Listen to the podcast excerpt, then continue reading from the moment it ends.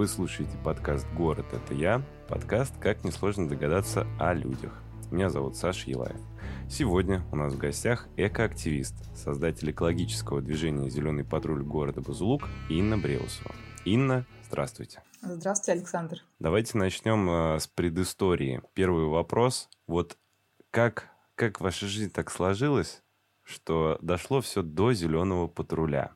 Ну, это все было очень плавно, да, начиная с детства от фантиков, которые надо было складывать в карман, а не кидать на улице. Вот. Скажем так, торкнуло, когда у меня родились дети, и я посмотрела вокруг. То есть я захотела, чтобы мои дети жили в чистом мире, в чистом городе. Начали сначала просто с детьми уборки, а потом вот попробовала работать через соцсети. И оказывается, иногда получается. Вы сказали то, что вот еще с самого детства это началось. Вот если человек с детства не было у него авторитета, на который он может посмотреть, сказать, вот там папа, мама, дядя убирает за собой мусор, и я так буду делать. Вот если человек с детства к этому не приучен, насколько сложно потом его, скажем так, переучить. Мы из-за чего начали заниматься именно уроками с детьми? Потому что мы понимаем, что взрослых не изменить никак. А дети, ну это еще пластилин все-таки. Им можно рассказать, что, что хорошо. И бывает иногда, что дети своих родителей уговаривают вступить на этот чистый путь. Конечно, бывают родители, которые были случаи, что дети там начинают собирать крышечки, чтобы там их сдавать на благотворительность. Родители говорят, что ты там за хлам у нас дома, и выкидывают это все. Ну, то есть это такая борьба поколений идет. Э, вот. Э, но все-таки надежда есть. Ну, прозвучало как-то очень уж э, руки опускаются, то, что взрослых не изменить, что единственный вариант только за ними прибираться. Да. То есть мы уже э, убирались три года, и когда я начинала э, эти уборки все, я понимала то, что сразу эффекта не будет. Это, я не знаю, я считаю, что нужно лет 10 убираться, когда вот подрастут уже хотя бы вот подростки, да, те, кто сейчас заканчивают школу. То есть у них уже немножко другое мировоззрение, более правильное. Они уже немножко по-другому относятся к природе. И вот когда они вырастут, тогда будет почище. Угу. То есть э, ставку на переобучение уже взрослых людей э, не делаете? Процентов, может быть, 10 есть, кто готов, да, если им дать комфортные условия, они готовы там вот, к той же сортировке, еще что-то. Рядом с домом где-то выйти, например, на речку, убраться. То есть, они, если они видят, что субботник, они могут выйти. Но это очень маленький процент. Просто, просто, ну, не знаю, выехали на природу, посидели на бережку, пожарили шашлычок, попили пивка, а потом просто взять все это с собой в мешочек сложить и увезти. Вот э, к этому хотя бы можно приучить? Я думаю, что это возможно только при установлении каких-то административных штрафов, например, э, камеры там на том же нашем большом мосту, да, на Самарке установить, чтобы этот пляж прослеживался и было видно.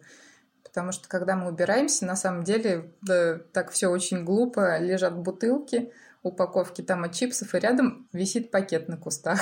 То есть там нам даже не нужно брать с собой пакеты. Мы просто в тот же пакет складываем и увозим потом. И потихонечку, потихонечку вот мы ведем деятельность по экопросвещению в Толстовской библиотеке и иногда в школу нас приглашают. Ну, то есть, когда уже учителя тоже видят нас, пишут, мы можем приходить также в школе, в школу и рассказываем детям про экологические проблемы, как сортировать мусор, что нужно сделать, чтобы его было меньше. Ну, вот сейчас вот это у нас пока один урок такой, ну, то есть мы еще не всех детей охватили в городе. Сейчас еще хотим уже следующие какие-то более интересные еще разработать. А не было ли мыслей выйти на большую аудиторию, то есть заняться примерно тем же, чем заним... пытаюсь заниматься сейчас я? То есть создавать какой-то контент, который э, будет доступен в любое время фактически неограниченному кругу людей. Таких мыслей не было? Мы люди старой закалки, которые любят писать тексты. вот. То есть э, ВКонтакте вот написал пост. К видео пока не пришли, хотя мы понимаем вроде, что да, это лучше. Сейчас люди больше смотрят видео, легче им воспринимать его. Я думаю, что, наверное, мы к этому придем, но когда точно не знаю. Как и с чего и когда начался «Зеленый патруль»? Это был май 2019 года. Был пост э, ВКонтакте, то, что там на речке Домашки что-то очень грязно, кто-то, ну, как всегда, негативных очень много же постов, люди любят писать, это жаловаться. И я просто в комментариях написала то, что «а давайте уберем». Э, вот. После этого две девушки откликнулась, в итоге только одна пришла на уборку. Это была такая первая уборка, которую э, заметила девушка Анна Мельникова. Она у нас координатор Том Сойерфеста. Я тоже ее заинтересовала, как какой-то человек, который хочет сделать лучше город. Вот, и она стала э, искать людей таких и нас всех вместе собирать. То есть, потому что люди в городе есть, которые хотят э, жить более экологично, да, что-то природе помогать, но мы друг друга никогда не видим и не находим почему-то. Это какое-то непонятное стечение обстоятельств. Вот. И то есть она нас несколько человек познакомила, одного, другого, третьего нашла, и нас получилось там буквально человек 10-15, наверное. У нас кружок по интересам образовался, и все пошло. Состав волонтеров, конечно, меняется на протяжении всех трех лет. Эм, людям тяжело постоянно убирать мусор, э, видя, что нет эффекта. То есть мы приходим на то же место, например, через два месяца, ну, там примерно то же самое. Было несколько мест буквально, где мы приходили через год, там чисто, мы очень удивлялись, приятно. Вот. Но это, как правило, конечно, мало. Сколько было человек вот на той первой уборке на реке Домашка? Двое у вас? Ну, трое. Я, моя дочь старшая, э, мы с ней постоянно рука об руку в этом деле идем. Вот. И еще одна девушка. Как не опустились руки? Вот у вас э, три девушки, и вы выходите против такой кучи мусора. Почему не убежали? Мы же никогда не знаем, сколько мы уберем. Как говорят, глаза боятся, а руки делают. Ты просто наклоняешься, берешь мусор и складываешь его в мешок, и все. Но мы вот на первой уборке мы втроем набрали полный прицеп. То есть мой муж приехал с прицепом, мы довезли там до ближайшей мусорки. Вот. Там причем часть вытаскивали из воды, там с него там какое-нибудь старое пальто, с него вода течет. Это прям такой трэш. вот. А в то же время получаешь удовлетворение что в речке уже нету этого пальто там, например. В данный момент э, зеленый патруль вообще как вы юридически оформлены? Вы просто движение по интересам или все-таки это уже э, приобретает вид организации? Мы уже организация с э, осени 2020 года. В сентябре 2020 года мы зарегистрировались как автономная некоммерческая организация «Зеленый патруль Бузулук». Но, честно сказать, э, нам не особо помогло это оформление юридическое в нашей деятельности. Поэтому мне больше даже нравится просто быть экологическим движением, я бы сказала. Вообще э, это нужно? Требуется вот это регулирование или нет? Я думаю, что, наверное, городу удобнее, если мы зарегистрированы, да, то есть они могут показать, что у них есть там вот волонтеры, прям организации, и все это так серьезно. Был такой момент, что когда мы изначально были экологическим движением, мы приходили в администрацию за помощью, хотели, чтобы они нам выдали помещение, вот как раз для хранения вторсырья. Вот. Нам сказали, ребята, давайте оформите себя официально, станьте э, некоммерческой организацией, и мы вам поможем. Э, вот. После чего мы стали некоммерческой организацией, несколько раз писали письма, э, нам каждый раз отвечали отказом. То есть небольшой негатив в этом плане сформировался, конечно. А нам ну, единственное, вот а, бюрократическая вот эта волокита, да, началась, то есть налоговая, вот это. Есть возможность, конечно, получения грантов, но э, с той текучкой волонтеров и э, нехваткой времени, так как мы все на работе, то есть э, я пока не вижу смысла в грантах, поэтому мне нравится просто убираться и получать удовольствие от того, что стало чисто, в общем. Если вы не получаете гранты, какие налоги с вас требуют?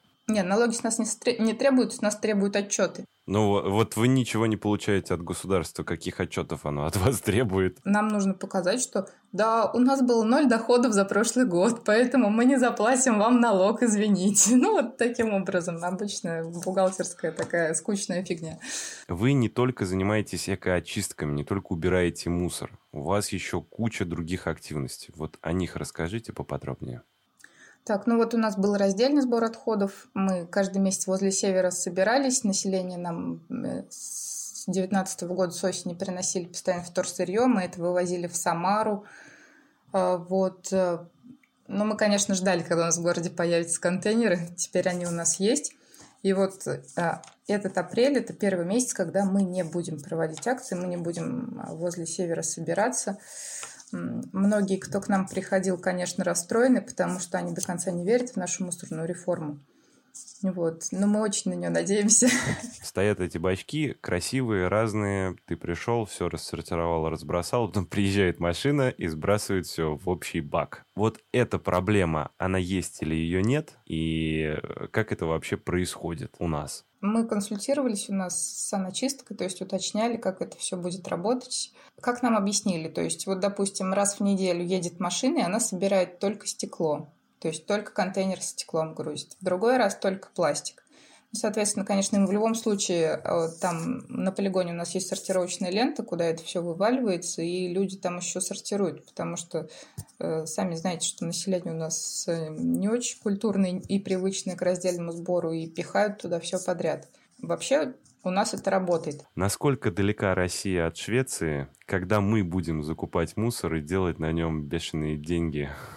Дело в том, что, насколько я знаю, заводы, которые в России занимаются переработкой, они и так где-то еще докупают в других, докупали, по крайней мере, в других странах, потому что у нас люди не умели сортировать. Возможно ли в России, что у нас закончится мусор на дорогах, а, на природе?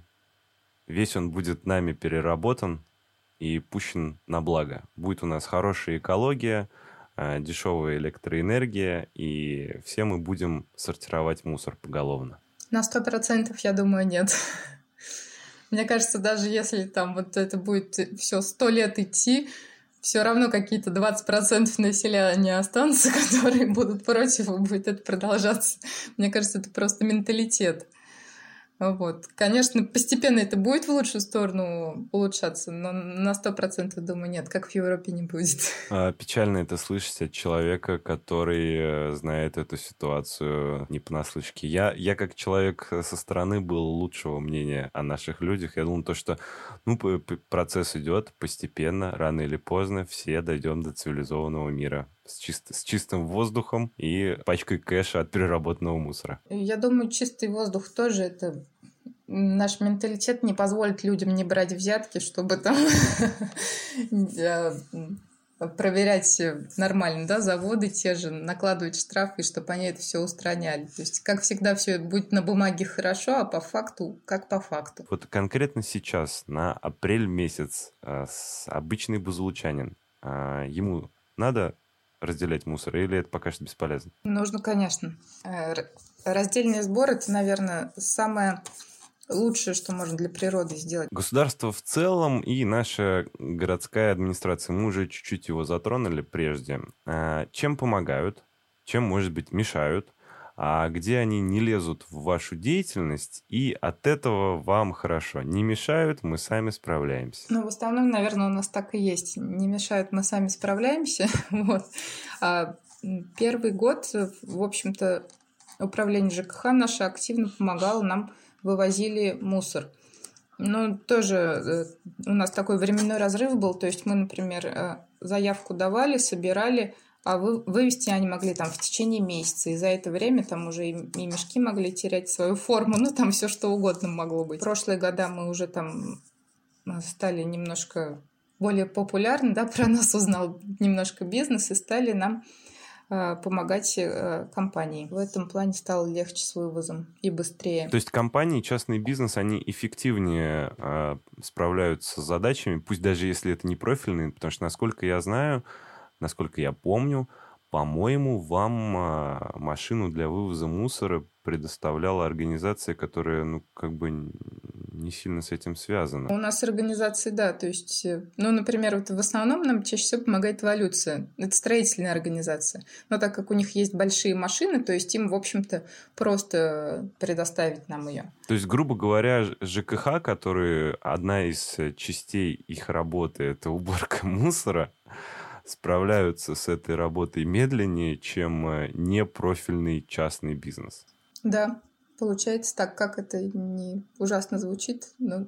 В целом по России экоактивисты это ребята для властей опасные. ШИЭС, э, там еще какие-то постоянно они что-то требуют. Вот у нас недавно, ну как недавно, уже несколько лет назад, собиралось а, народное волнение по поводу расконсервации скважин в Бузлукском бару. Да, я помню, мы тоже это обсуждали, что делать. И но мы просто решили, что надо писать петиции. На фоне этого такой вопрос. А не чувствуете ли вы, сказав слово «экология», какого-то предвзятого, может быть, даже напуганного отношения к вам, то что, ребята, вы что, экологи, вы что нам тут начнете воду мутить? Нет, э, мы не пугали, наверное, да, за счет того, что мы нацелены на один мусор. То есть, если бы мы делали какие-то, брали пробы воздуха, еще чего-то, и там бегали где-то с плакатами, наверное, было бы все хуже.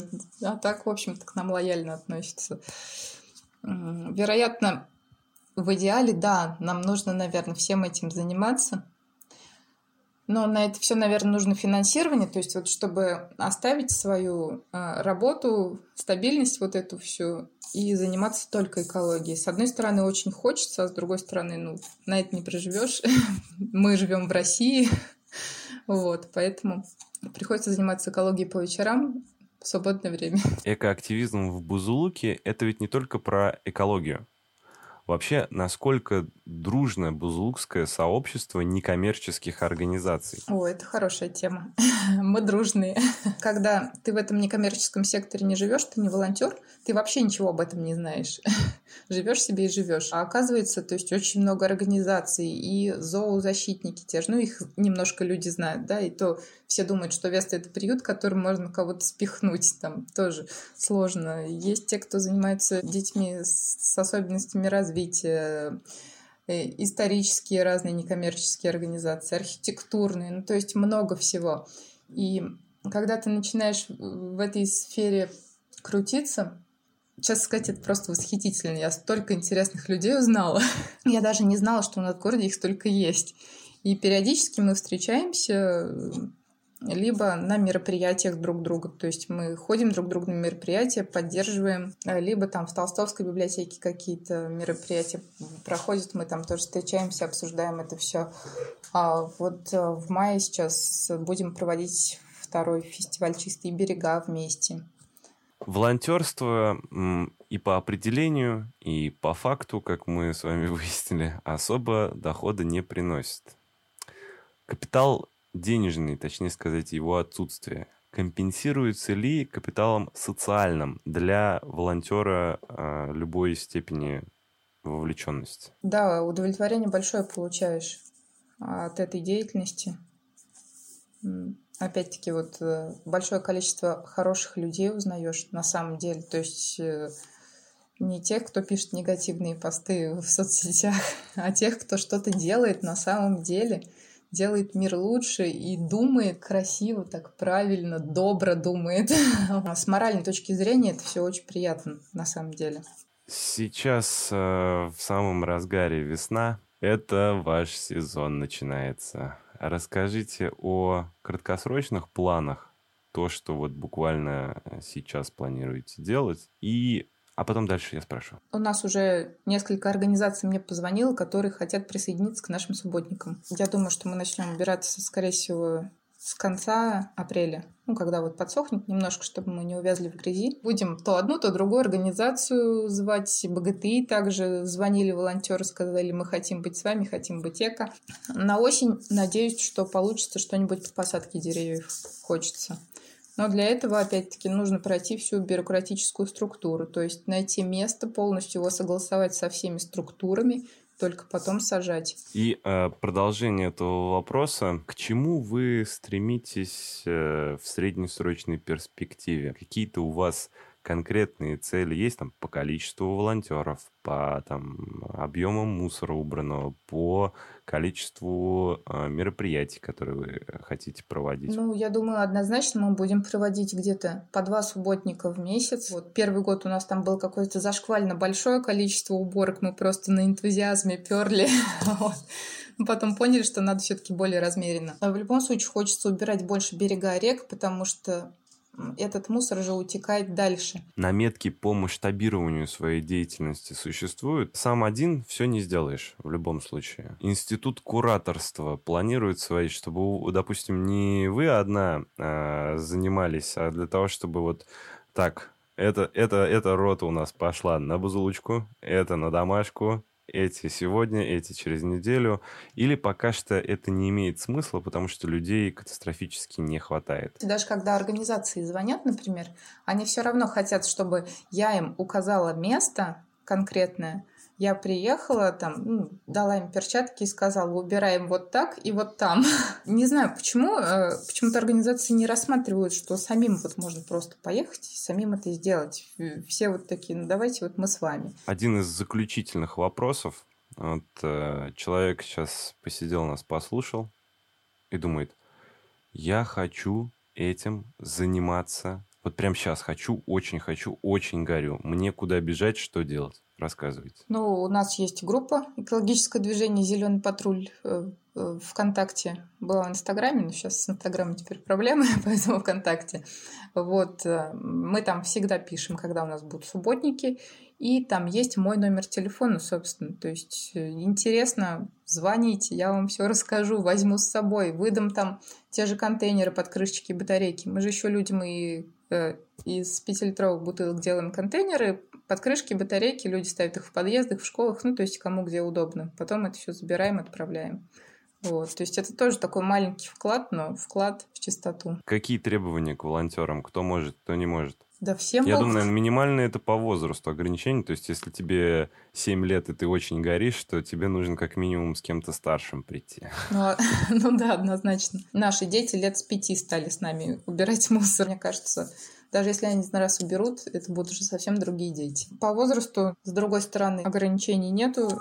Пожилые люди тоже приходят к нам иногда убираться. У нас однажды была такая бабушка интересная, проводили уборки на кладбище. Первый год мы еще и на старом кладбище на Серго проводили уборки. И одна бабушка просто так загорелась, вплоть до того, что она аж залазила на, на заборы, пилила сверху деревья. То есть мы смотрели на нее такие, о боже, ну как так можно? Она нас просто вдохновляла. Бывают люди, которые, например, не хотят волонтерить, да, но у них есть полезные навыки. Нам надо информационно продвигаться. То есть я с вами согласна, что у нас, может быть, должны быть какие-то редакторы, кураторы среди молодежи, которые могут э, создавать подразделение зеленого патруля уже среди подростков, да, потому что многие, бывает, подростки приходят, убираются с нами, но им порой с нами некомфортно из-за возраста, да, потому что ну, мы чуть постарше, мы уже как их родители, им как-то, ну, так не очень. Вот, поэтому, то есть, если бы они захотели, я бы с удовольствием, то есть, передала им тоже флаг свой, чтобы они также отделенного патруля продвигали нашу деятельность. Вот. Те же ролики какие-то записывают, сумасшедшие вот эти интересные экологические. Ну, просто мы немножко я говорю, мы любим писать посты, а если есть люди, которые любят записывать ролики проекта, да это будет супер, если вы нам поможете. Ну и давайте закончим общим призывом.